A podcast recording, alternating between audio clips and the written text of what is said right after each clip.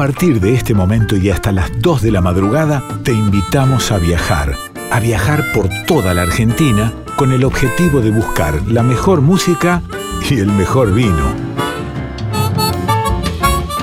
Ya comienza Vinos y Vinilos con Rodrigo Sujodoles Gazzero. Hola, hola, ¿cómo les va? Muy pero muy buenas noches, bienvenidos a Vinos y Vinilos aquí por Radio Nacional Folclórica. Arrancamos una nueva noche, nos vamos a, ir moviendo a lo largo de esta hora, sobre todo por estos dos grandes conectores que tiene el programa Vinos y Vinilos, que son justamente los vinos y la música, la música en formato vinilo, el momento para escuchar eso que tanto nos gusta, que, que es la música en ese formato, ¿no? en ese formato tan particular.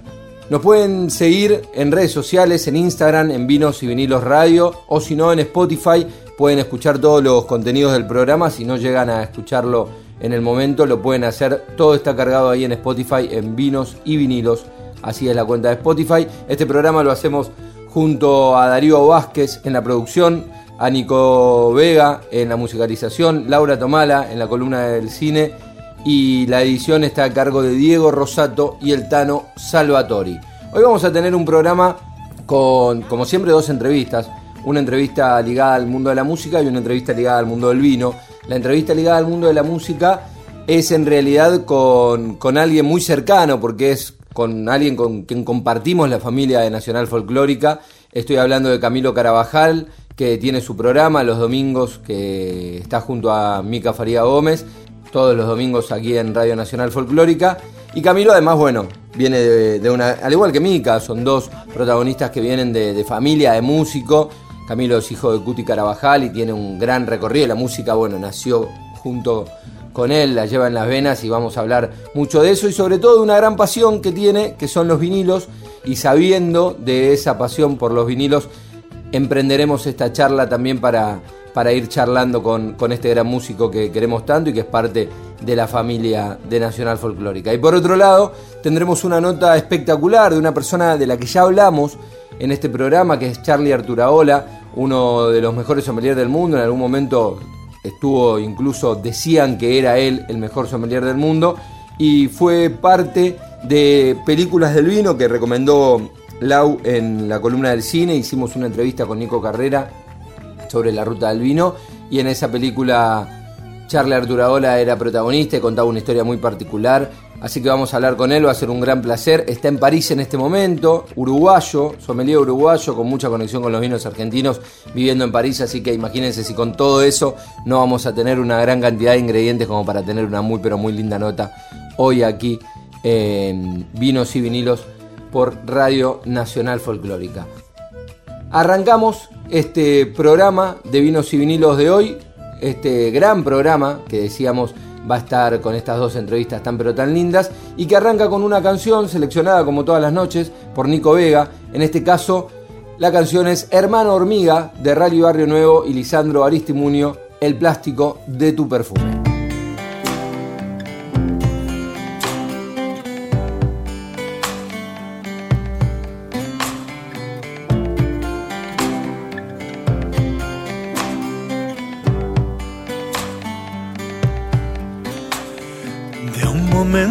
Esto se convierte en fría calavera y una lágrima se cae en medio de una vida entera. Desde adentro sale una canción que no vale la pena. Solo es una nota que se escapa con el aire de una vela. Cuando la novela se descargue de todo, búscame al final de tu heladera. Envuélveme en el plástico de tu perfume. Déjame caer otra vez.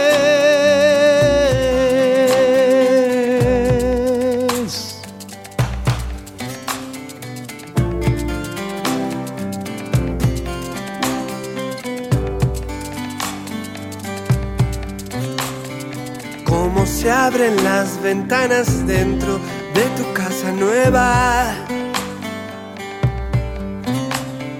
Donde corta el brillo en la noche desde tu ceguera. ¿Qué será del viejo calendario que vivió mis días? ¿Y quién me dibujó ahí sentado por el resto de mi vida? Cuando la novela se descargue de todo, estaré subiendo la escalera, envuelto en la nostalgia de tu perfume, volveré a caer.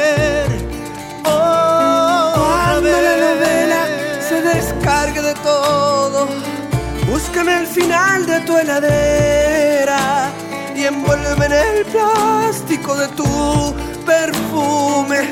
Déjame caer otra vez. Desde la tierra, desde nuestras raíces, vinos y vinilos. Un programa para degustar con todos los sentidos y con el alma. Vinos y vinilos. Con Rodrigo Sujodoles Gallero.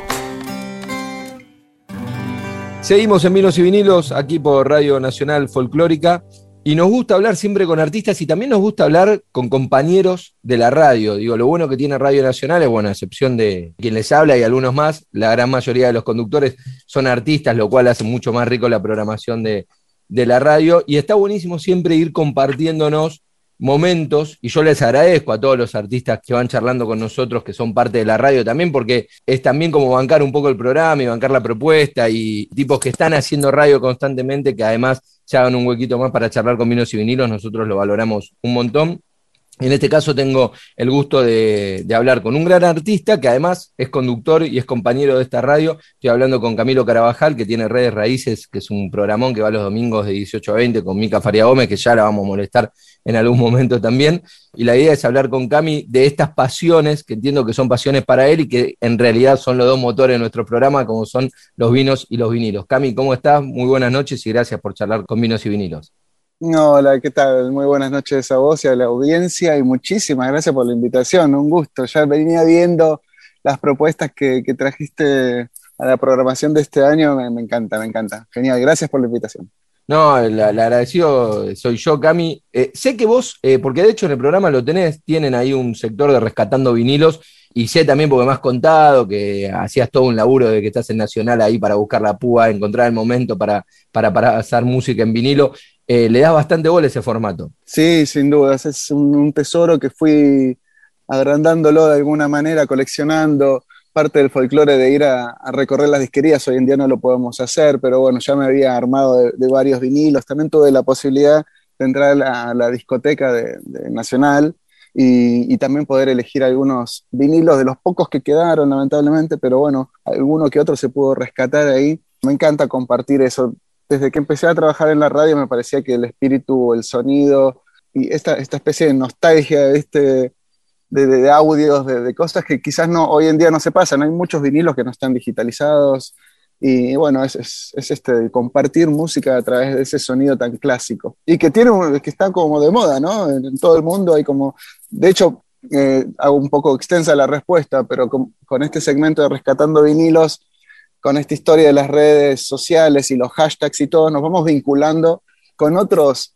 países, con otros DJs, con gente también apasionada por el sonido de vinilo y por los tesoros que uno puede encontrar ahí.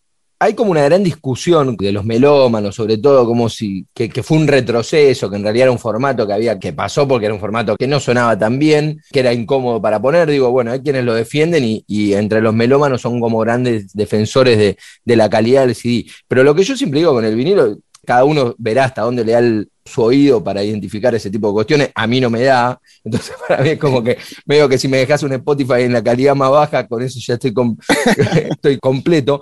Pero lo que no es discutible es la mística que se genera con el vinilo. Digo, ese momento que se genera con el vinilo, con agarrar un pedazo de plástico con una púa que va sonando y la calidez, la calidad de los graves y el momento, ¿no? Digo, el momento de, en el caso nuestro, que, bueno, maríamos los vinilos con los vinos. El momento de abrirse una copa, eh, abrir una botella de vino, servir la copa, poner el vinilo que elegiste, escucharlo completito como lo eligió el artista, digo, todo ese ritual es el único formato que lo tiene. Tal cual, tal cual, ese encuentro, esa elección tanto del vino como del vinilo, ¿no? Para ese momento, ¿no? Que sea para cocinar o para, para compartir un rato entre amigos también están las novedades, últimamente también están saliendo muchos vinilos de los de antes reeditados y de la gente, de los artistas de ahora que también sacan su, disco en versión vinilo, más allá de lo que hablabas como el Spotify o, bueno, todos estos formatos.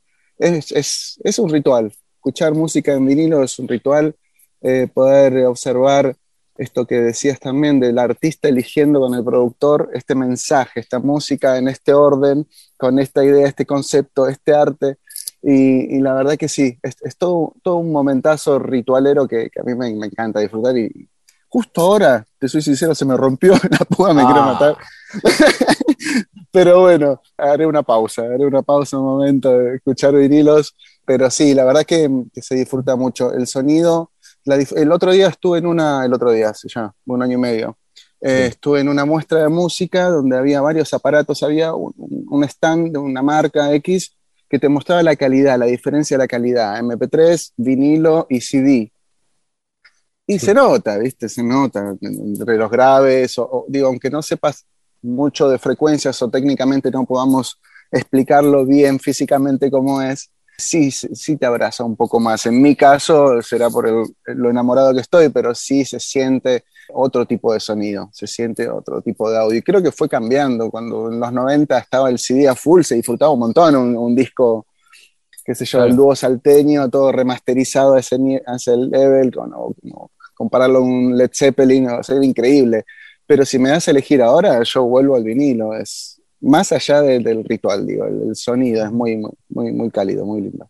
Cami, ¿qué discos tenés así como perlas que valorás de tu, de tu discografía? Porque lo que tiene el vinilo es que mucho se reeditó, pero la gran mayoría no se reeditó, y lo que vos decías, mucho no se digitalizó. Entonces hay cosas que los que coleccionamos tenemos, que sabemos que solamente está en ese disco, y digo, vos tendrás alguno identificado, o por ahí no sé, quizás hasta discos de tu familia o de tu viejo. Sí, por suerte la, colección de los Carabajal y sus ramificaciones no, no tengo todo, pero tengo unos discos claves de mi tío Carlos tengo varios, de los, del grupo Los Carabajal tengo unos seis discos, em, pero si vamos a rarezas, tengo uno que me gusta mucho que es de em, Hugo Díaz haciendo jazz, uh. dos temas de jazz, espectacular, ya te, podemos hacer un intercambio en algún momento. Sería genial. Este, a mí me gusta ¿Tal tanto Mavi de ese, de, ese disco que tenés? Sí, sí, sí, sí, sí, sí, se lo comenté, se lo comenté. Estaría bueno escucharlo con ella, ¿no? Sí, claro, claro, cómo no. Bueno, a partir de ahora proponemos para Radio Nacional que nos hagan un hueco. Ahí está. para volver a ese, momento. Che, vamos a escuchar un disco todos juntos. Dale, vamos, vamos. Y lo hacemos. Invitada Mavi Díaz. Sí. Che, eh, después, como te comentaba, me gusta mucho también la música del mundo, que también lo reflejamos en un segmento del programa que se llama Mundial de Folklore, donde músicas del mundo es un formato más criollo, diríamos, entre nosotros, pero un, formato de folclore de, de Afganistán. Cualquier lado del mundo, esos discos están dando vueltas y la verdad que son muy, muy interesantes. Me gusta mucho el rock, también tengo algunos discos de mis bandas preferidas que también pude conseguirlos a través de amigos o algún que otro, alguna que otra oportunidad al viajar pude traerme algún disco eh, en alguna edición, viste que los rockeros también hacen ediciones eh, especiales y, y todo eso. Me encanta, sí. De rock escucho bastante. Y ahora todo lo que es techno y todo eso también hay varios, varios discos que, que tengo que me gustan, eh, como Atoms for Peace, o, hay un DJ alemán que se llama Christian Löffler que saca unos vinilos muy buenos. Sonido, bueno, Chancha 10 Circuito, todos sus mm. discos los sacó en vinilo también. Y tengo la suerte de tener un par de remixes que se hicieron para Tremor, que es mi, mi banda con la que toco hace más de 15 años ya, eh, hay unos DJs que hicieron eh, unas versiones y la editaron en vinilos, versiones de nuestros temas. Y me pasó algo muy curioso una vuelta viajando también de gira. Estuvimos en Dinamarca, se hacía la, exposición del mundo de la música, WOMEX, se hacía en, en Copenhague, y había un stand de unos alemanes que habían inventado una máquina para imprimir en el momento vinilos. Y la promo era vení, traete un MP3, traete un CD, traete lo que quieras en audio y te lo imprimimos en un vinilo. Esa es una promo de estar acá. Que está enloquecido, digo, quedó, busco en mi mail, viste algo, y justo tenía una versión terminada de un tema que hicimos con, con Metabombo, que es mi otra banda de percusión. Cuando laburamos con Fuerza Bruta hicimos el, el desfile del Bicentenario, habíamos grabado 56 bombos a la vez, solo bombos, una marcha y lo tenía en mi mail, me lo bajé un pendrive y lo llevé y me lo imprimí. Así que tengo esa versión única y ese es, lo tengo en vinilo, lo tengo en vinilo y tiene un audio tremendo, la verdad. Y ver cómo se imprime, ¿viste? Llegó el, vinilo planito, digamos, virgen, sin ninguna ranura, y bueno, y lo van quemando, va girando y la púa va haciendo el cerco. Muy el surco, perdón.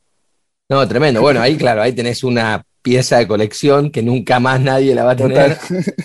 Mira vos. Qué, loco. che, Cami, ¿y con el vino cómo te, cómo te llevas? Yo sé más o menos la historia de cómo se llevan los carabajales en líneas generales, pero digo, ¿cómo, te llevas con el vino? Pareciera, en casa de la abuela, digamos, los carabajales no, son tan alemanes con el vino, digamos, de, tomar mucho vino. Pero sí, hay, hay, una historia. De hecho, mi viejo, el Cuti, sacó un vino que se llama Déjame que me vaya, lo sacó hace muy poco, un Malbec hecho en Mendoza, pero bueno, reeditado, digamos, en, el patio de la abuela. Y mm, sí, sí, hay, un amor. A mí me encanta, me encanta el vino. Tuve la suerte de participar de algunos proyectos y, también ver crecer algunos viñedos, como puede ser Finca La Luna de Gustavo Santolaya. En un momento estaba trabajando con él y mm, me acuerdo cuando se plantaban los primeros plantines y, y todo, y hoy en día es un viñedo increíble y bueno, los vinos que sacan son tremendos. Em, para hablar de vinos, últimamente me está gustando tomar Merlot, no sé si es porque es otoño y no sé, pero sí voy, voy, voy variando así como con las músicas. Hay momentos donde elijo durante unas semanas escuchar un tipo de música como más personal, como elegirse el vino, como hablamos al principio de esta charla, porque también digo, trabajando en la radio uno está en constante movimiento y conexión con músicos, con bandas, con gente que te escribe y cosas que tenés que escuchar o que vas investigando, pero el momento para vos de elegirte tu disco, en mi caso uno de Tool, una banda que me gusta de, metal y me tomo un merlot y qué sé yo, comparto con alguien en una intimidad así muy, muy linda, muy agradable. Cami, contame del programa de Redes Raíces que están haciendo con Mica. Tanto Mica como yo hace aproximadamente nueve años que estamos, ella por su lado con sus programas, que, estaba con el Chango, y yo con mi familia, con los Carabajal, participando en los programas como columnista, como qué sé yo. Y cuando entra Mavi en la radio nos, nos convoca para tener, hacer un programa juntos, que bueno, nosotros trabajamos juntos hace años con Mica, nos conocemos de, tocar juntos en Metabombo y en fin, muchos diferentes eventos. Y medio como que fue, bueno, dale, ya está, ya estaba armado. está. Fue muy, muy natural, muy simple por ahí generar los hashtags o los, los, em, los bloques las secciones del programa, se ordenó todo muy rápido y, la verdad que fluye bastante. Nos conocemos y, tenemos como una, una misma intención de, esta música fusión, de este folclore, folclore total, digamos, ¿no? Porque tanto ella como yo en nuestras bandas eh, incorporamos, ella incorpora mucho flamenco y, y, esos estilos, y estilos modernos también, como el rap y el hip hop. Yo estoy un poco más con la electrónica, un poco más rockero, eh, entonces nuestro vínculo con, el, con la música folclórica es muy natural. Digamos que la música para nosotros creo que parte de ser, ser folclórica y, después están los otros rubros, digamos. Claro. no, pero tiene que ver también, porque digo, el flamenco es folclore de, una región, digo, la música folclórica tiene que ver con el, y el hip hop sin duda que es una música folclórica de, Totalmente. De, la, de, los barrios bajos de los Estados Unidos, digo, tiene que ver con, con eso, ¿no? A veces uno... O lo que está pasando ahora. Claro, y tal cual. Con el trap, digo. Y en algún momento el trap será el folclore, el folclore argentino de la década del 2020.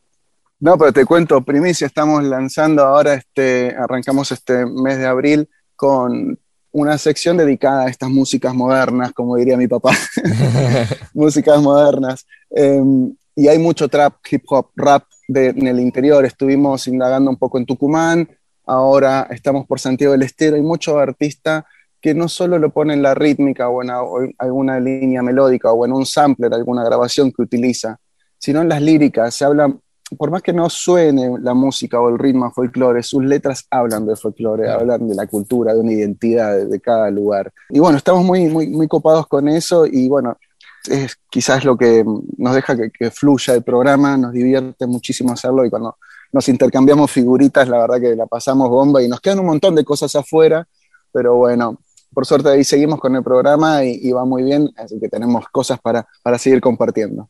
Bueno, está hablando Cami Carabajal de Redes Raíces, que es el programa que hacen con Mica Faria Gómez los domingos de 18 a 20, y por esta misma radio, por Nacional Folclórica, en esta experiencia de, porque los veo ustedes en redes, de en realidad prácticamente hacer programas por Zoom. Digo, ustedes son dos conductores, los veo cuando ponen las fotos, cada uno de su casa, haciéndolo en el momento, pues bueno, desgraciadamente la pandemia también nos hizo reinventarnos y está buenísimo, sigue siendo radio, lo podemos hacer, pero perdemos eso tan lindo del estudio, Cami. Totalmente, totalmente. Y fue muy loco porque justo nosotros empezamos el 8 de marzo del año pasado, del 2020. Fuimos al estudio el primer día, ya estaba complicándose el mundo, ya, se estaba complicando. A mí me llamaba la atención que se había disparado en China y que todavía había aviones por todos lados. Decía, uy, no, esto se pudre. Finalmente se, se cerró todo y logramos hacer dos programas en vivo en el estudio mayor de la folclórica y después nos volvimos cada uno a su casa y nos reinventamos, como decís, encapsulados, con una plaquita de audio, un micrófono en la compu y que haya internet y luz. Tal cual, tal cual. Bueno, Cami, te agradezco mucho la, charla, es un gustazo hablar con vos. Seguramente eh, cuando podamos me encantaría que estemos en el programa y, y, ahí en la radio ir intercambiando músicas y vinilos y por supuesto con algún vino de la mano. Pero muchas gracias por esta charla. Dale. Bueno, gracias, gracias. Igualmente me encantó encantó esta charla, me encanta el programa y ahí estamos conectados. Dale, vamos a ver si sale algo de, todos los planes que todos tenemos. Fuerte abrazo, Cami. Otro. Así pasaba Camilo Carabajal, artista y además compañero de Radio Nacional Folclórica, que hacen junto con Mica Farías Gómez Redes Raíces los domingos de 18 a 20.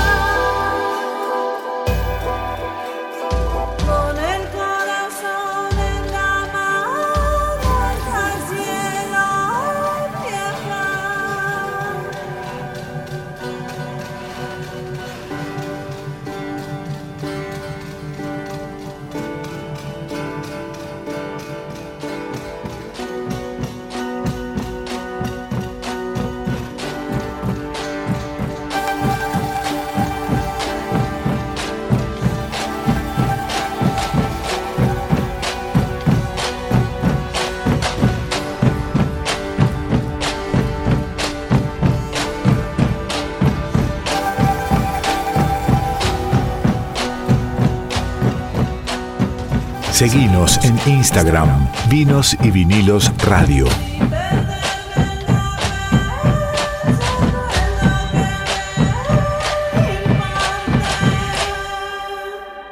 Seguimos en Vinos y Vinilos por Radio Nacional Folclórica, haciendo entrevistas, hablando de lo que más nos gusta, básicamente, que es de, de, vinos, de música, de vivir bien, de eso se trata. Tenemos todos los viernes distintas entrevistas con protagonistas del mundo del vino, hoy más mundial que nunca, porque tenemos un entrevistado súper internacional, pero que ya lo vinimos nombrando en este programa y por eso es un placer enorme, no solo para mí, sino para todos los que están detrás del micrófono de vinos y vinilos, como Laura Tomar en la columna de cine y, Darío Vázquez, nuestro productor, que hacía rato que estábamos detrás de esta entrevista, porque vamos a hablar con uno de los mejores sommeliers del mundo, pero más allá de eso, un multifacético del mundo del vino, actor, un tipo que ha desarrollado una gran carrera ligada al vino y que nosotros lo hemos nombrado, pues estoy hablando de Charlie Arturaola, que es protagonista de la película El Camino del Vino de Nicolás Carrera, que hablamos con Nico acerca de esa película y de la gran historia, que a aquellos que no lo ven les recomiendo que, la vean. Y ese, ese gran personaje, ese gran protagonista del mundo del vino está contactado con nosotros y va a ser un placer charlar con él. Charlie querido, acá Rodrigo te saluda, muy pero muy buenas noches y gracias por, por estos momentos. Rodrigo, mira, me, me, me, haces, me haces conmover porque me hablas de Nico de Nico Carrera, me hablas de alguien que me hizo actuar sin yo saber y tener tal vez las ganas de estar enfrente a una gran, a una gran pantalla, ¿no? Pero bueno, como bien decís, un hombre del vino, eh, un hombre que tal vez eh, hoy por hoy se destaca y vive tal vez, ¿no? Un poquito la nostalgia de haber sido un sommelier bastante activo y todo eso desde aquí, desde Normandía, desde la costa, desde la costa norte francesa, donde te digo la verdad, estamos un poquito semi-retirados de París, pero eh, siempre ligado al vino y por, ahora no tener la suerte de hablar contigo, Rodrigo, y con Radio Nacional Folclórica, para mí es un gran honor eh, hablar un poquito ¿no? de estos 30 y, no sé, 30 y, 35 años, me recordó un, un marplatense el otro día, porque vi una foto, vi una foto mía con el, mentor mío, que era don Raúl Horaci, medio italiano, medio napolitano, medio, medio marplatense, y me decía, che, vi un pibe flaquito, melenudo. Eras vos, 1983. Mi primer trabajo adentro de un restaurante, gracias a un marplatense y a un italiano, eh, este, Norberto Di Vietro, que lo tengo que nombrar, pobre que no está más con nosotros, un hombre joven, y Raúl Orazzi, que fue el que me dio la oportunidad a mí de ser un hombre de vino, ¿no? Un hombre de restaurante y de gastronomía, por suerte. Pero bueno, Nico, Nico me hizo actor, y eso es lo que hoy me, llena de emoción, ¿no? Bueno, sabes que pones en Google tu nombre y te aparece tu foto, Charlie Arturagola, actor. Eh, me llamó muchísimo la atención, pero bueno, tiene que ver con esa gran interpretación que hiciste Rodrigo, te digo, no la hice yo, ¿eh? no la hice yo porque si es por mi señora y yo, mi señora, y que siempre el vino, yo siempre sigo el vino, ¿no? Incluso, no, no, no, actor sí, bueno, actores, actor yo creo que somos todos, somos actores, todos los seres humanos tenemos algo de actuación, pero el asunto es que te lo, te lo, te lo haga dirigir o te, lo, te, te, hagan un coaching como hizo Nico con, con Sebastián y todo el grupo ¿no? de, de Cactus, que para mí, te digo la verdad, siempre lo voy a decir, lo digo en francés, en italiano, en portugués, en polaco el otro día, en alemán, en chino. Eh, en realidad, la idea que era, era hacer una película para Argentina, Uruguay y Chile que fuera bien nuestra, ¿no? Bien del Cono Sur, bien latinoamericana. Y mirá lo que salió, Rodrigo, mirá lo que salió. Sí. Sí, sí, una, una peli que, bueno, eh, es tremenda, pero tiene un montón de, relatos como muy sinceros, ¿no? Digo, en los momentos que hablas con enólogos, recuerdo un pasaje ahí con Susana Balbo, digo, donde, donde uno va viendo también el, aquellos que nos gusta el vino, pero que tal vez lo miramos más de costado, donde vos ves realmente lo que piensa el enólogo. En un momento en la charla con Susana Balbo, como que te dice, no, mira, Charlie, esto es así, ustedes creen, o el que consume cree esto, pero tenés que ir al, a la planta y ver realmente cómo se hace la cosecha, ¿no? Digo, algo que vos habrás visto millones de veces, pero bueno, está bueno también ponerse en el lugar del productor, ¿no? Mira, eh, Susana, justo la agarramos en ese día, en un día bastante malo en, su vida, pero este, que no tiene nada que ver con la película, pero te digo la verdad, lo que dice Susana ahí ella lo hizo de una forma bastante prepotente, ¿no? Ojo, que eso no era actuado, sino que era verdad. Lo que ella quiso este, transmitir era que los sommeliers, lógicamente, tienen una interpretación, pero ojo, ahí hay, un, hay una ambigüedad ¿Eh? Ojo que también eso, eh, de eso es la película El Camino del Vino. Hay una ambigüedad de que sí, sí, que no, no. O sos o sos catador o sos inventador de palabras, ¿no? Entonces ahí donde, donde lógicamente me imagino, y esto te lo digo yo como testigo de la evolución de la sommelería en Argentina, en Chile, en México, ahora está pasando en Uruguay, que es una locura, todo el mundo estudiando vino, que está muy bien, pero hace 21 años atrás, eh, Rodrigo, y esto te lo digo de corazón porque lo vi yo llegando a Argentina, Mendoza, yo que sé, a San Rafael. Es decir, el, enólogo como que le tenía un poquito al, al sommelier dice, che, estos están para el verso, ¿no? Hablando bien en Río Platense. Pero, ojo, que es la interpretación de, una, de un paladar, lógicamente, de lo que manda el enólogo, y en este caso lo que manda hacer eh, Susana Balbo es para que te empapes adentro de la viña. Lógicamente que es, un, es una presión un poco, ¿cómo puedo decir? Tal vez superlativa, tal, vez peyorativa, pero también te le está diciendo a un tipo, ¿no? Que, che, mirá, no tenés el paladar, andate a la viña, que ahí está el sabor, ¿no? Lo mismo que dice aquel, el, el famoso Michel Roland no, estás en Mendoza, acá te tiene sabor. Pero lo lindo de todo, y vuelvo a decirlo, el camino del vino sigue dando vueltas por el mundo. Ya, yo, no sé cuántos idiomas, yo creo que 15 idiomas ya que se ha traducido la gran película de, Cactus y de Nico Carrera, ¿no? Una genialidad.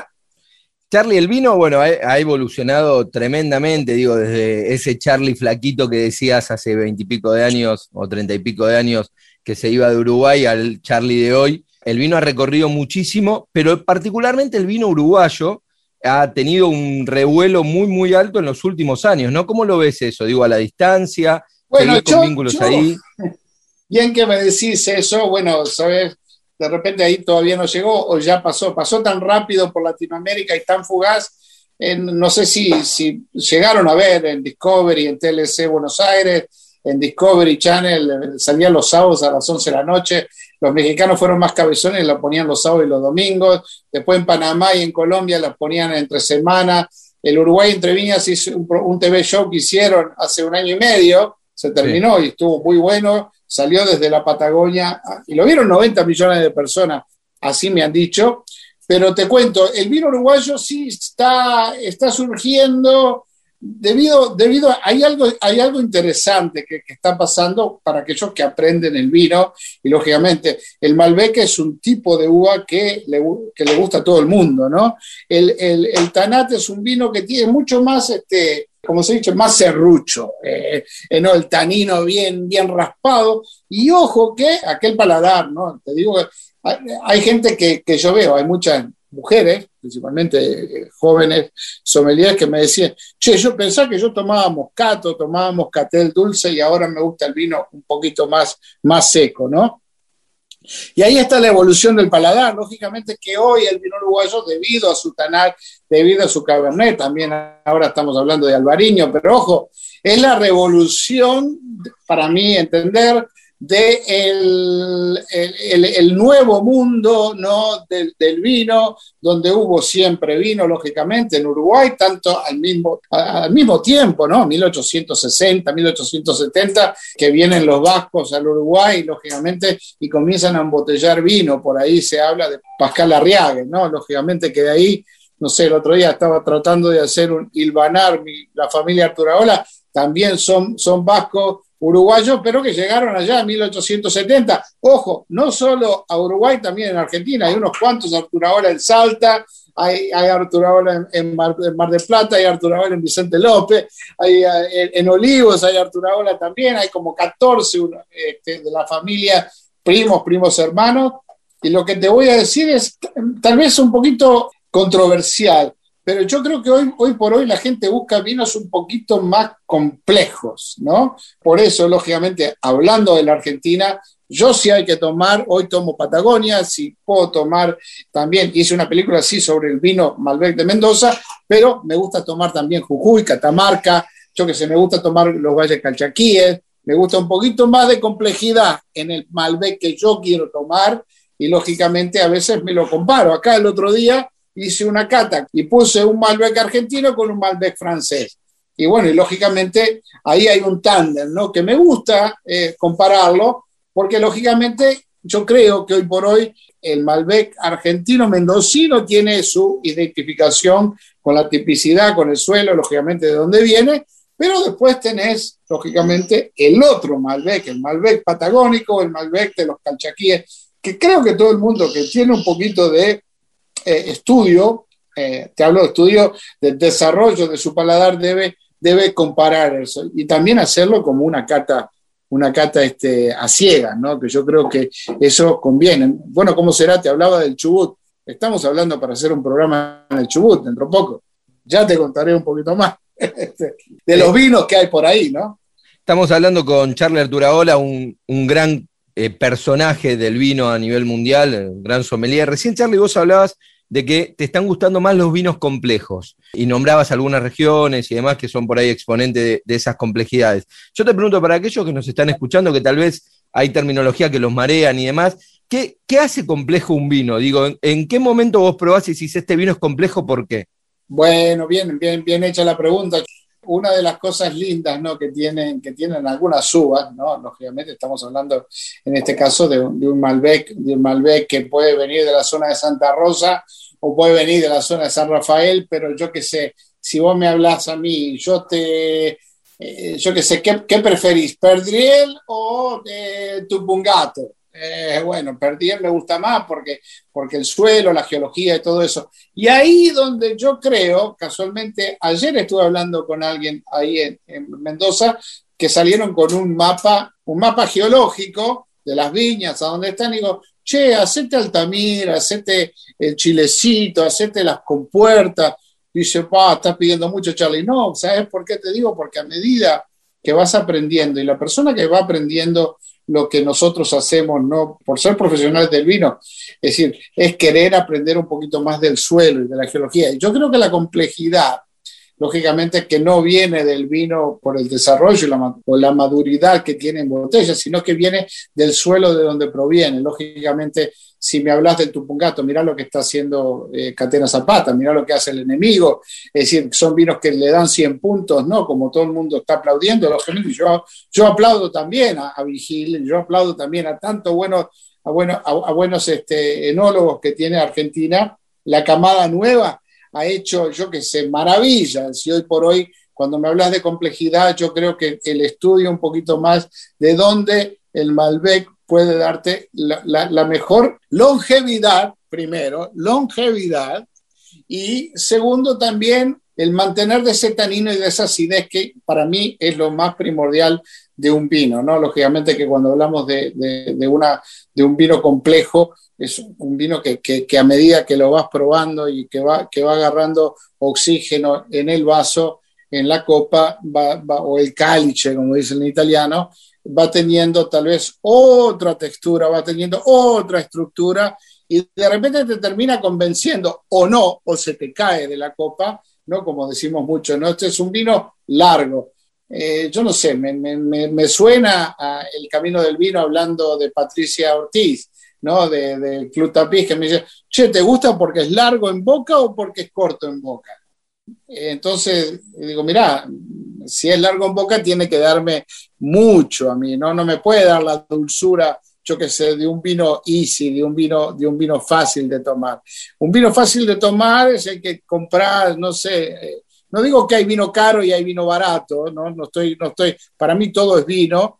Eh, yo creo que un catador puede probar un vino de un dólar, de medio dólar, de 20 centavos o de caja, del Tetra Pak, como le llaman, como puede probar un vino de 200. Yo creo que la habilidad de un catador puede ser a cualquier precio y yo creo que, lógicamente, cuando un vino lo, sabes estudiar y lo sabes este, entender y lo sabes leer, ¿no? Lo que te dice la copa, lo que te dice, como decimos, los meniscos, ¿no? la corona del vino, la uva, lógicamente, para mí es importantísimo. ¿Por qué? Porque eh, si es un blend, no esa, esa locura, yo qué sé, por decir otra uva, la bonarda. La bonarda, a mí me encanta la bonarda argentina, me encanta el tempranillo de San Carlos, como le decía a alguien ayer. ¿Por qué? Porque es ese dulzón que no lo tiene el tempranillo español, ¿no? Ojo, hay algo que la gente no sabe, Charlie Arturo Bola, si bien tomaba vino con el padre yo tomaba vino con Coca-Cola, lo tengo que confesar, porque tomaba como, como hijo de Vasco, había que tomar calimocho, ¿no? Había que tomar con, con con, no sé, hasta con Fanta lo tomamos, pero tenía 4, 5, 8 años. Pero claro, cuando llegás a 10, 11 años, vos querés tomar vino como toma el viejo, como toma el abuelo.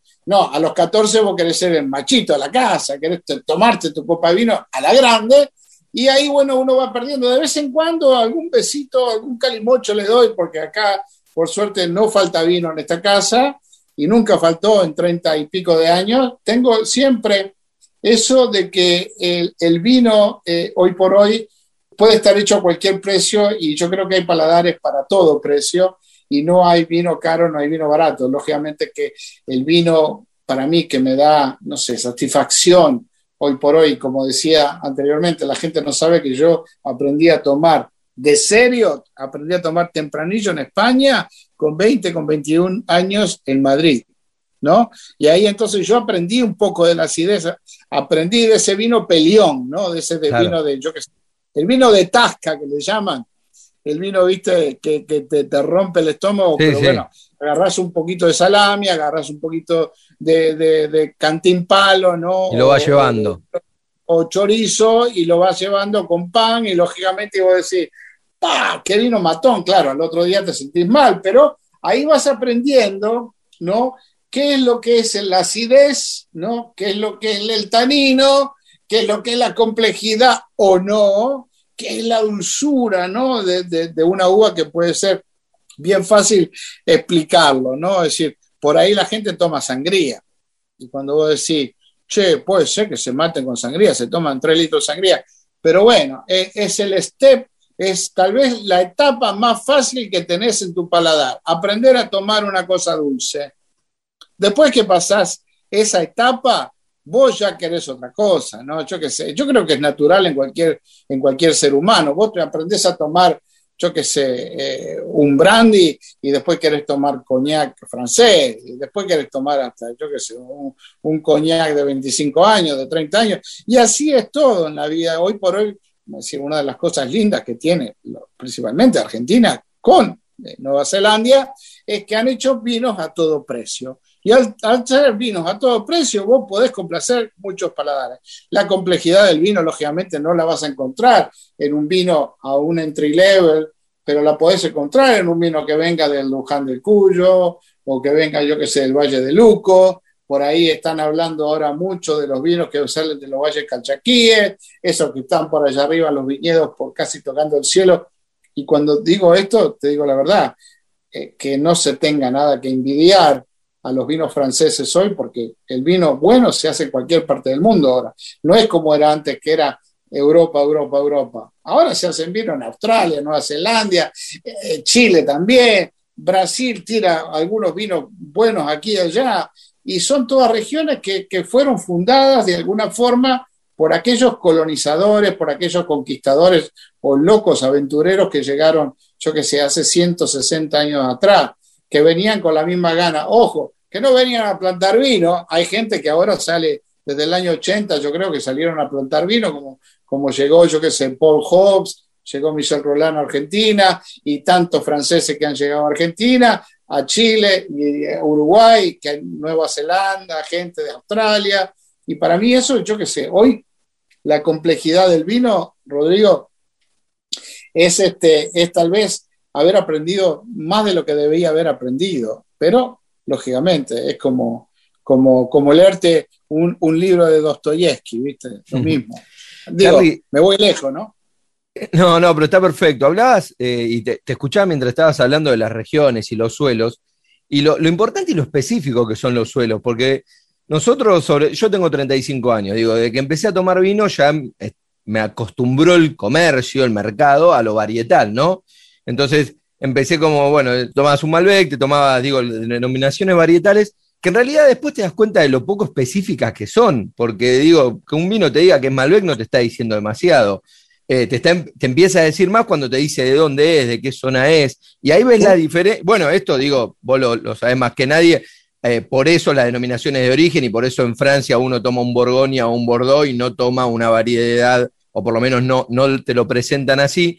Eh, y ahora cada vez veo más que en Argentina, si bien sigue la denominación varietal, se le empieza a dar más bola al tema de los suelos. Y por ejemplo, yo soy, desde hace un tiempo, estoy como fanatizado con el Valle de Pedernal de San Juan que todos los vinos que probé ahí me parecen increíbles, y sentís una particularidad que la tiene esa zona, nada más, digo, la misma planta vos la podés poner en, cualquiera de los lugares que vos nombraste de Mendoza, pero digo, evidentemente el suelo termina eh, siendo preponderante y va por encima incluso del varietal muchas veces. Acordate que eso todavía, lógicamente, lo aprendemos mucho de, de Francia, ¿no? Es decir, hace, hace un tiempo atrás, este, rebotando en, en, en, Cahors, mira, en, la, en la cuna del Malbec francés había una, una gran tertulia entre un italiano y un francés que lógicamente hablaban, como que se cortan las denominaciones de origen, ¿no? Y el italiano decía, bueno, lo que pasa es que nosotros allá en la Toscana tenemos al conde tal, al marqués tal, teníamos a, esta, a este tipo de, de, de sangre azul, ¿no? Familia azul que lógicamente las, las denominaciones se enmarcaban de una propiedad a otra y que le daban, hablando mal y rápido, pelota a, a, lo que era la geología. Pero los franceses, desde hace 350 años atrás, ellos era lo que salía de la tierra. ¿Cómo se dieron cuenta de que, bueno, la Burgoña te lo puedo decir, ojo, que no fueron solo los franceses, sino que fue la, la iglesia.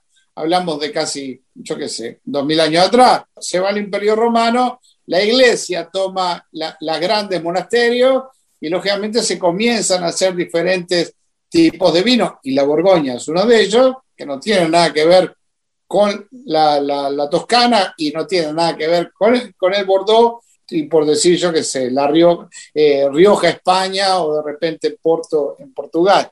Lo que sí puedo decir es que la geología marca un tipo de sabor. Por eso en italiano existe algo que se llama la tipicità, ¿no? la tipicidad del vino de una región. Por ejemplo, es muy difícil, lógicamente, y llevará tiempo, pero eso sale. Ojalá que un día ¿no? tengamos la idea y la oportunidad de decir, mira, este vino es de Tupungato, este vino es del Cuyo. Por ejemplo, a mí, la familia, la familia Arbizu, este, me enseñó a tomar chilecito y me enseñó a tomar Cabernet Franc, también de las compuertas, ¿no? Y entonces yo, yo que sé, te hablo 20 años atrás.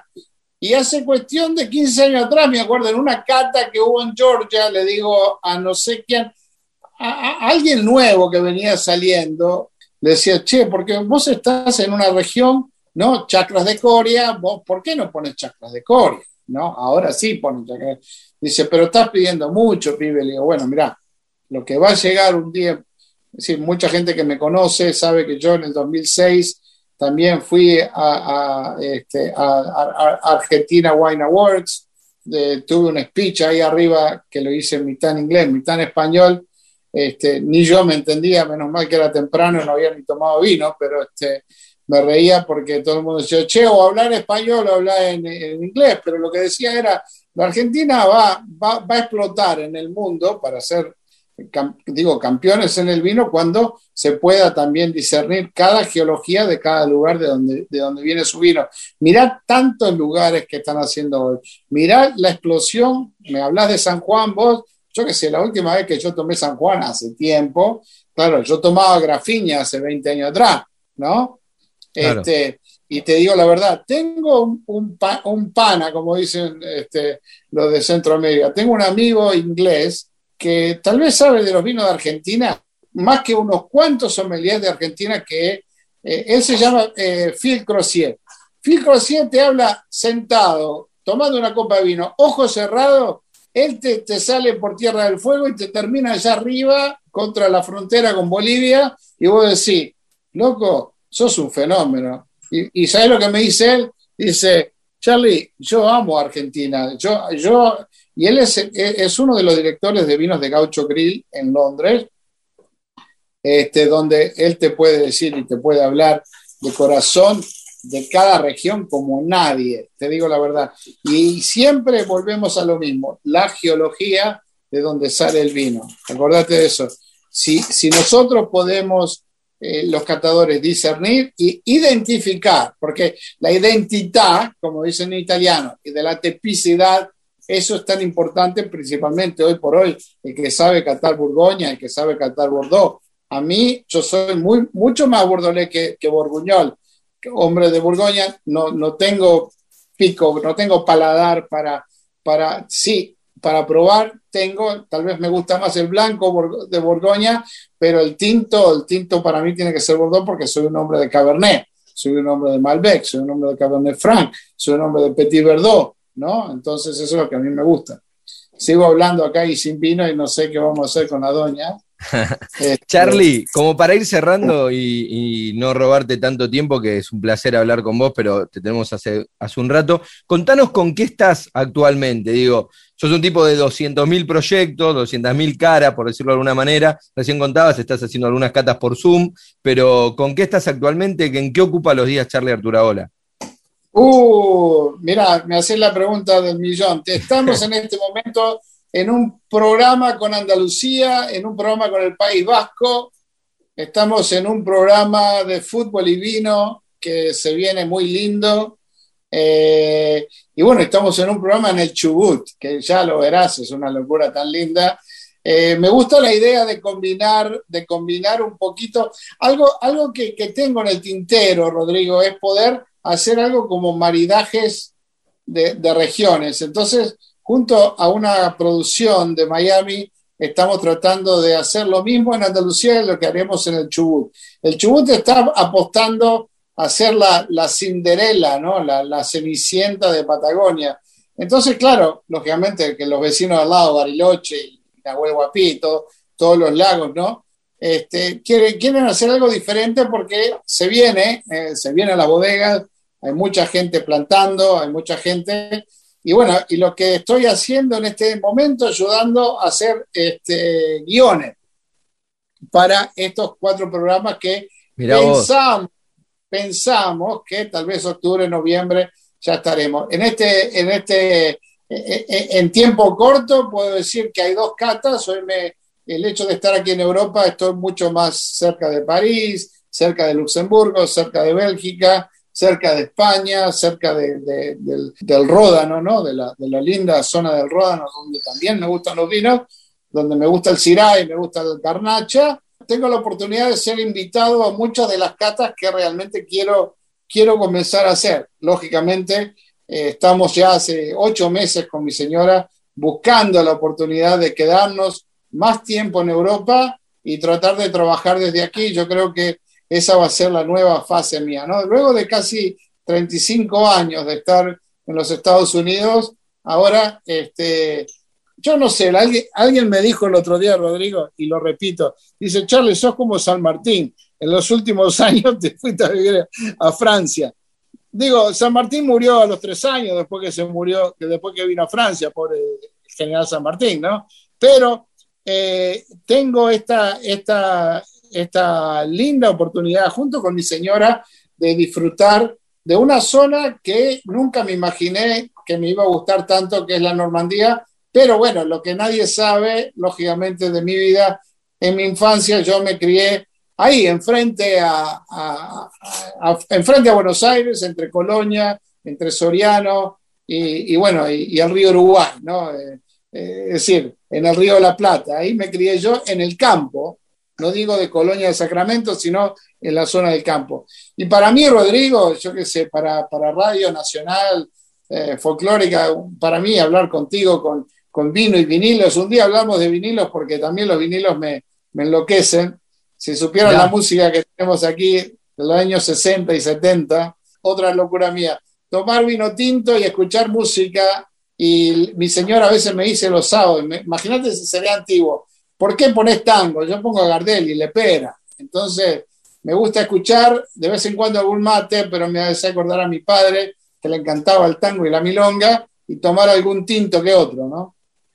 Mirá qué loco lo, que me contás, no sabía del, vínculo con el vinilo, así que bueno, sí, sin duda habrá, otra, otra entrevista para, para, hablar de esa otra lista. Charlie, te agradezco un montón la charla, la verdad es un placer hablar con vos, nunca había tenido la oportunidad, pero, pero es, eh, es espectacular porque sos un libro abierto de anécdota, de conocimiento, de vivencias del vino, así que es un placer enorme que hayas pasado acá por Vinos y Vinilos. Cómo no, Rodrigo, un abrazo grande y mi señora acaba de montar una mesa increíble acá, eh, ojalá estuviera cerca porque eh, tengo, tengo una botella de chacolí vasco ahí que me llegó, media de, contrabando, y hoy hay chacolí vasco fresco que llega desde Bilbao y vamos a pronto para cenar porque se viene la lluvia y hoy creo, ojalá que sea el último día de frío porque hay 7 grados aquí en Normandía. Te saludo Rodrigo y que tengas una buena noche y a todos los que acuérdense aquel viejo dicho que lógicamente lo traduzco al español el vino nos une y el agua nos separa. Fuerte abrazo, Charlie, muchas gracias. Suerte, que pases bien. ¿Te gustó la entrevista? Ahora podés volver a escucharla en cualquier momento de la semana. Búscanos en Spotify, Vinos y Vinilos.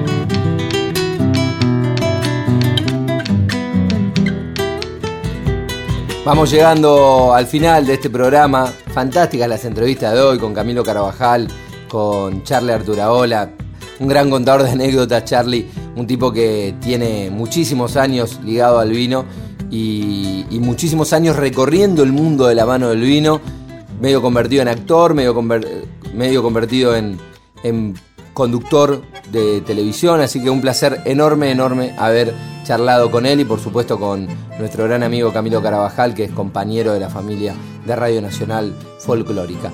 La música estuvo a cargo de, Nico Vega y de Nico Vega, con una recomendación de él, nos vamos a ir con, este, con esta canción que nos despedimos de hoy de Vinos y Vinilos y los dejo con Sandra Ceballos, con Yayaya, que ya arranca el próximo programa. Y la canción con la que nos vamos es un chamamé representado en la guitarra y el bandoneón de los Núñez, es El cosechero con Pedro Aznar. El viejo río que va cruzando el amanecer como un gran camalotal, lleva la balsa en su loco vaivén. Va la cosecha, cosechero yo seré, y entre copos blancos mi esperanza cantaré.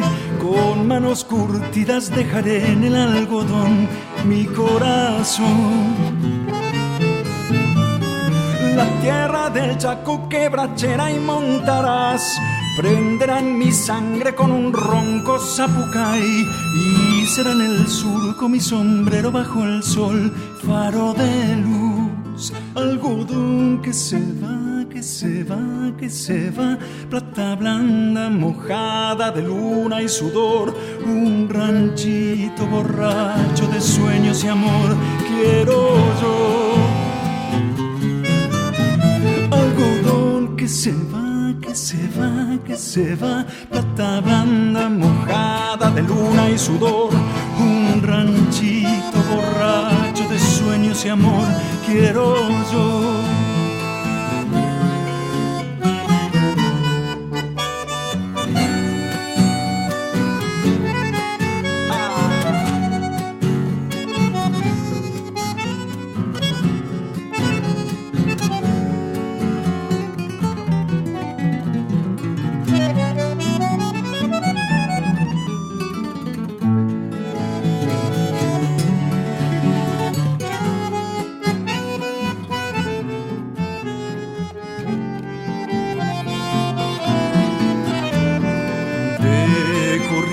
Vengo yo.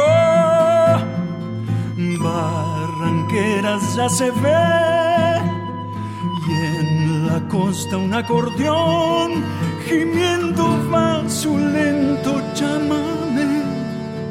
Rumbo la cosecha, cosechero yo seré y entre copos blancos mi esperanza cantaré. Con manos curtidas dejaré en el algodón mi corazón la tierra del Chaco quebrachera y montarás. Prenden en mi sangre con ronco zapucay y será en el surco mi sombrero bajo el sol, faro de luz. algodón que se va, que se va, que se va, plata blanda mojada de luna y sudor, un ranchito borracho de sueños y amor, quiero yo.